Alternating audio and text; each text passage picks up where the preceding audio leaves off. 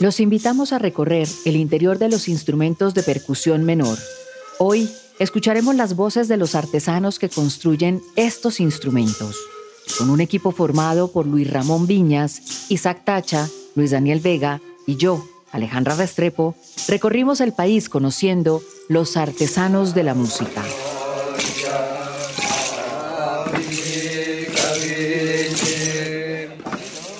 Este recorrido empieza por Mitú.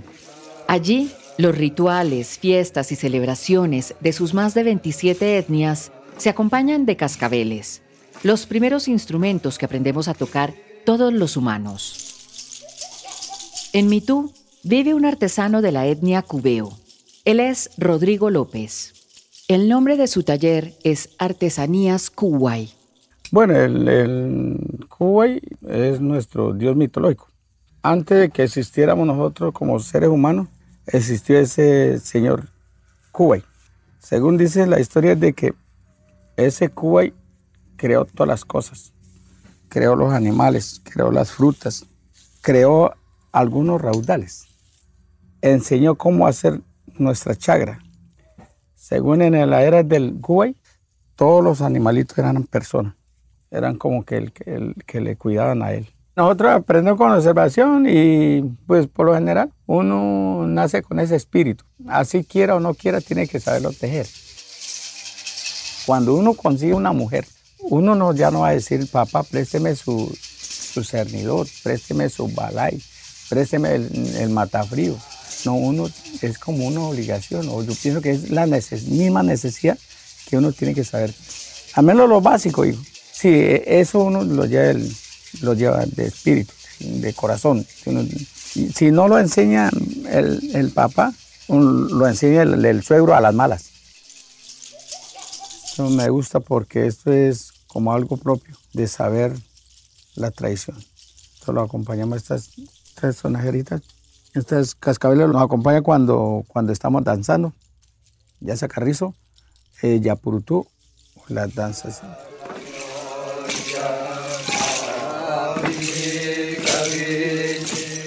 Rodrigo sigue trabajando para que los jóvenes de su comunidad aprendan el oficio de artesano y como él, le enseñen a sus hijos. Su legado ya empezó a quedar en manos de su hijo. A medida que atardece, eh, los muchachos aprenden cuando, cuando ve que uno está haciendo eso. Se sientan al lado, también practican eso. Hoy en día es un poquito duro de, educar a los hijos, mm, transmitir el conocimiento. Pero para nosotros es importante de que aprenda algo de, nosotros, ¿no? Sí, mi hijo, pues Joffrey, ha estado muy pendiente conmigo. Salimos de Mitú y llegamos al Valle del Cauca.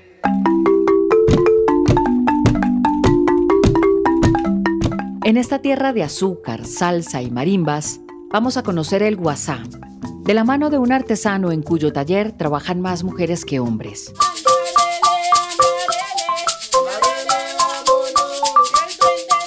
El taller es además una fundación que lleva el nombre de un lugar de África que se nota en su piel, Katanga. Él es Ado Obed Osu. Ya es parte de mi vida esencial. No puedo vivir sin tener esa relación diaria con el proceso de la construcción de los instrumentos, la materia prima, el proceso, todo ese, ese bagaje que va alrededor de, de la cultura musical tradicional. Yo tengo un momento muy dichoso, es en el momento en que estoy metido en la naturaleza extrayendo las materias primas que requiero para la construcción de los mismos.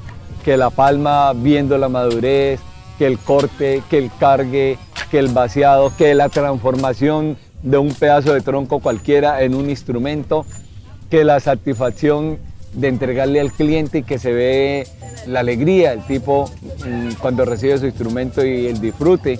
¿ya? Los momentos de pronto más amargos míos respecto a mi oficio es el momento del negocio. Ado tiene una relación estrecha con la comunidad en Buenaventura.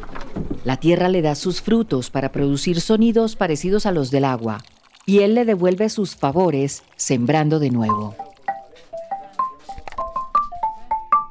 Ado ya empezó una labor de perpetuidad de sus conocimientos y aunque sus hijos son profesionales universitarios de carreras variadas, están trabajando con el legado de su padre. Ya estoy trabajando y he venido trabajando desde muchos años atrás con mis hijos.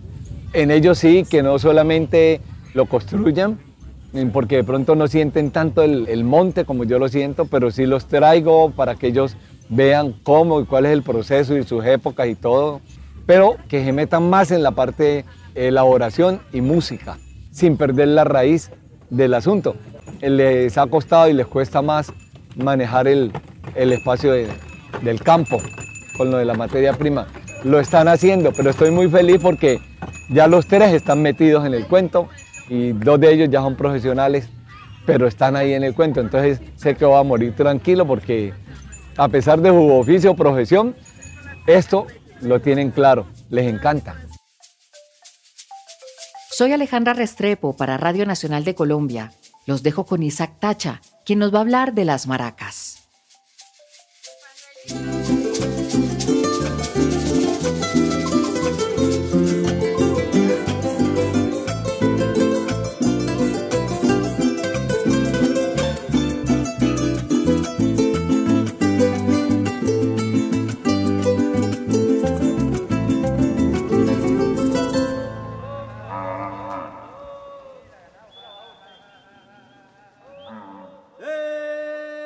Esta es la llanura inmensa del ganao, el caballo y el corrío, habitada por valientes llaneros de corazón bravío. Que el que no canta ganao no sirve para cabrestero. Aquí germina el capacho que da vida a la maraca, en manos del artesano que de un coco o una tapara fabrica el bello chic-chac que cabriola al cuatro y al arpa. Como suena mi madero en manos del marajero, en manos del marajero, como suena mi madero.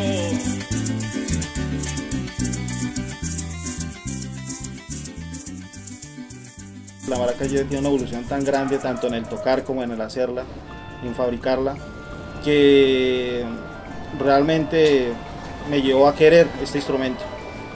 Y al quererlo, pues también tuve la necesidad, también fue como una anécdota de que iba a buscar un par de maracas y no, no se encontraban. Acá en Villavicencio nadie, todo el mundo era maraca pegada, maraca pegada, pero como llegó la maraca, eh, otra vez retomamos a la maraca guajibera o palo cruzado. Entonces eso me llevó a mí a, a fabricarla, digámoslo, porque siempre toca esperar un festival que llegara un maraquero venezolano para poderle comprar sus maracas y comprarlas bien costosas y todo el mundo detrás del maraquero ofreciendo el mejor postor pues se le quedaba con ellas. Entonces, ¿qué, qué decidí yo? Buscar por el Tolima, buscar con los familiares táparos, tutumos, hasta que logré conseguir unos y con eso fabriqué unos y vi la necesidad del instrumento, más no lo económico, pero ya después vi que lo económico también comenzó porque la gente decía, me las vende, me las vende, cada maraca que yo hacía me decía, me las vende y yo comencé a vender, a vender y a hacer, a vender y a hacer. Y eso me llevó hoy a estar en, esta posición de, de, ser uno de los mejores luthieres aquí en Colombia. Y cada maraca que yo hago, lo hago como si fuera para mí. Lo hago con mucho amor porque me gusta este arte, me fascina. Quiero mucho este, este instrumento.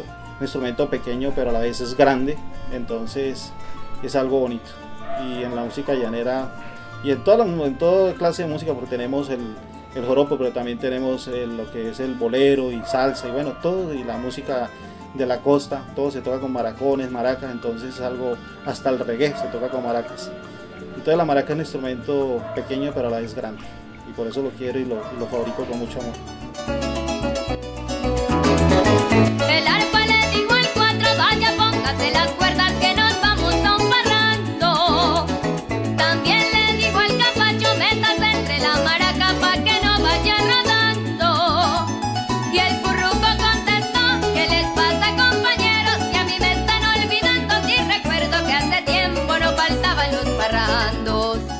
Rodrigo Ortiz, Olimpo Díaz son dos de los muchos artesanos que quieren ver sembrado este llano en maracas e instrumentos para cantarle a esta inmensa llanura.